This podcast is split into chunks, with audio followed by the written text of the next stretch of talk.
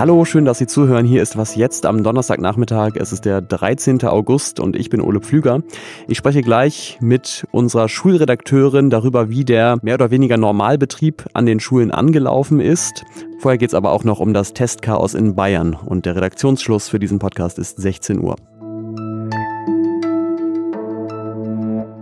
Vor den Sommerferien, als noch völlig offen war, ob man im Ausland überhaupt Urlaub machen kann dieses Jahr, da gab es eine Pressekonferenz von Markus Söder, dem bayerischen Ministerpräsidenten und der Bundeskanzlerin Angela Merkel und da haben die launisch darüber beraten, wo man denn jetzt in Deutschland besonders gut Urlaub machen kann. Wenn man Richtung Süden fährt, dann kann man da in Bayern. Der Norden hat auch super Möglichkeiten, sich äh, ja, und, aber zu vergnügen. Damit ist es schon geklärt, wo man hinfährt, Nord oder Süd, Rest ist dann auf dabei. Es ist dann am Ende ja anders gekommen. Urlaub in den Alpen und am Mittelmeer, das geht jetzt wieder. Und inzwischen gehen die Sommerferien in vielen Ländern zu Ende. Das heißt, die Menschen kommen zurück. Bekanntlich sollen da ja alle, die im Ausland waren, sich freiwillig testen lassen können. Und besonders ambitioniert war in dieser Sache Bayern. Das Land übernimmt sogar Tests ohne Anlass. Und Markus Söder hat ja sogar erklärt, dass man im Grunde an der bayerischen Grenze für ganz Deutschland mittesten würde. Deswegen gibt es jetzt unter anderem Teststellen an Autobahnraststätten, die nah an der österreichischen Grenze sind und auch im Münchner Hauptbahnhof. Jetzt ist allerdings berichtet worden, dass 44.000 Menschen, das ist fast die Hälfte von denen, die Tests gemacht haben, ihr Ergebnis noch nicht wissen. Und das Hauptproblem dabei ist wohl, dass es bisher keine Software gab, um die persönlichen Daten zu erfassen. Das heißt, die mussten handschriftlich aufgenommen werden und dann später nochmal abgeschrieben werden.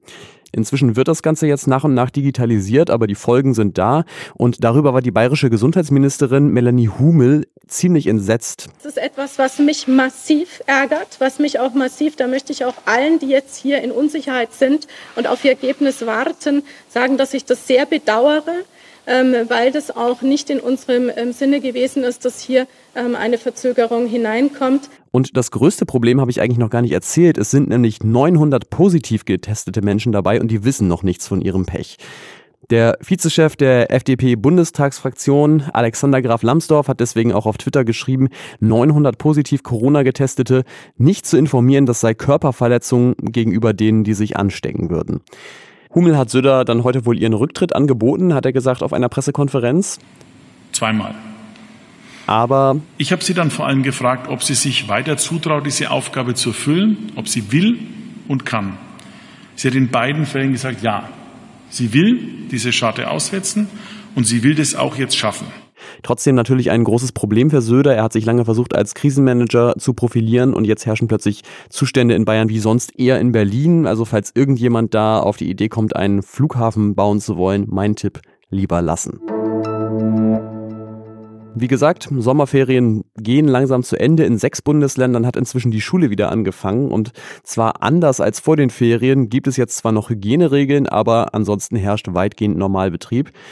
Jetzt ist es ja so, dass die Infektionszahlen ohnehin wieder steigen. Und wenn ich mit befreundeten Lehrerinnen und Lehrern spreche, dann wird mir schon ein bisschen Angst und Bange, ob das Ganze nicht die Ausbreitung des Coronavirus noch weiter vorantreiben könnte.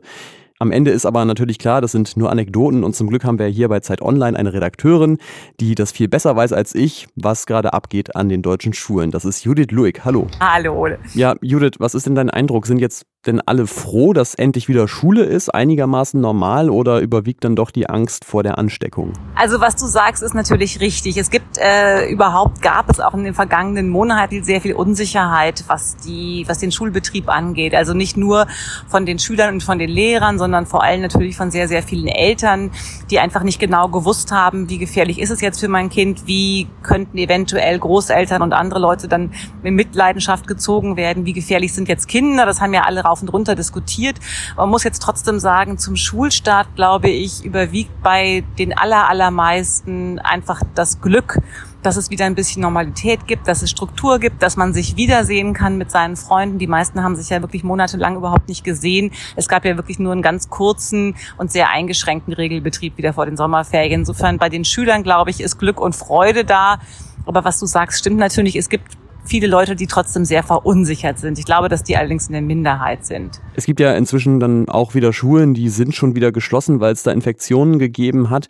Ist das ein Hinweis darauf, dass die Hygienekonzepte dann zum Teil doch nicht eingehalten werden, nicht eingehalten werden können vielleicht auch? Oder klappt es insgesamt eigentlich doch ganz gut?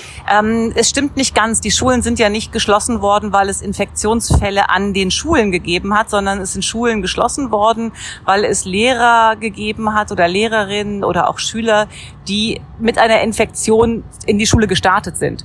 Das heißt also, man hat irgendwie Leute, die aus dem Urlaub zurückgekommen sind oder meinetwegen auch von der Familienfeier, man hat Leute halt getestet und aufgrund eines positiven Testergebnisses hat man dann, damit nicht noch mehr angesteckt werden, prophylaktisch die Schule geschlossen in einzelnen Fällen. Also es ist nicht so, dass sich die Infektionen jetzt an den Schulen schon verbreitet haben, sondern dass einzelne infizierte Personen eben dann doch in der Schule gewesen sind und dann auch Kontakt zu anderen hatten, weswegen es dann nötig geworden ist. Aber das ist vor allen Dingen aus einer Vorsichtsmaßnahme heraus geschehen. Ja, vielen Dank dir, Judith, dass du direkt nach deinem Interviewtermin dir die Zeit genommen hast. Deswegen haben wir jetzt auch diese leichten Verkehrsgeräusche im Hintergrund. Ich äh, bitte Sie, das zu entschuldigen. Die Türkei sucht im Mittelmeer nach Öl und Gas und das gefällt dem Nachbarland Griechenland überhaupt nicht. Letzte Woche wurde ein türkisches Erkundungsschiff vor eine griechische Insel geschickt und der Außenminister von Griechenland, Nikos Dendias, hat gleich gedroht, dass Griechenland zur Not seine Gewässer, Zitat, verteidigen werde.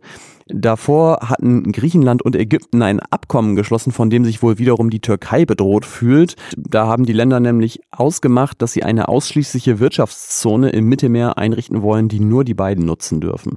Und heute hat sich jetzt Frankreichs Präsident Emmanuel Macron eingemischt in die ganze Sache. Der hat die beiden Seiten zum Dialog aufgerufen und andererseits aber auch angekündigt, dass Frankreich jetzt mehr Militär in die Region schicken will, um eine Eskalation zu verhindern.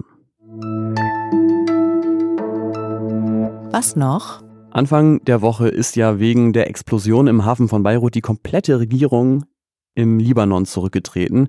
Und ich musste da kurz an die Zeit denken, als es in Deutschland auch noch üblich war, dass Bundesminister und Bundesministerinnen zurücktreten, wenn sie richtig Mist gebaut haben.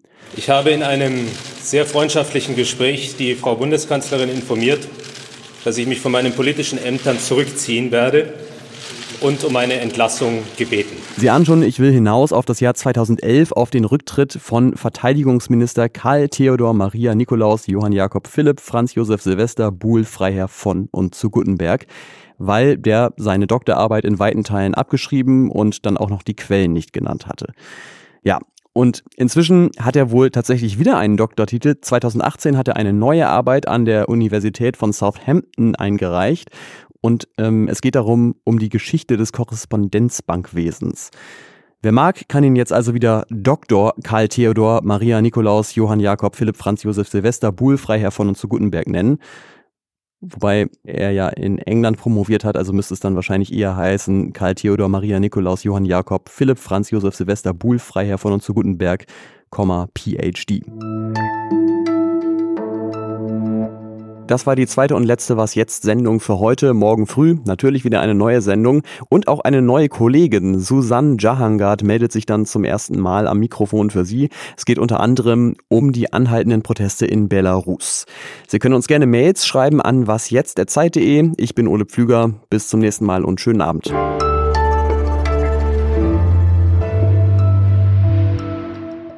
Den Osten hat Söder irgendwie vergessen. Aber oder Neiße Radweg zum Beispiel, auch ganz toll, kann ich nur empfehlen.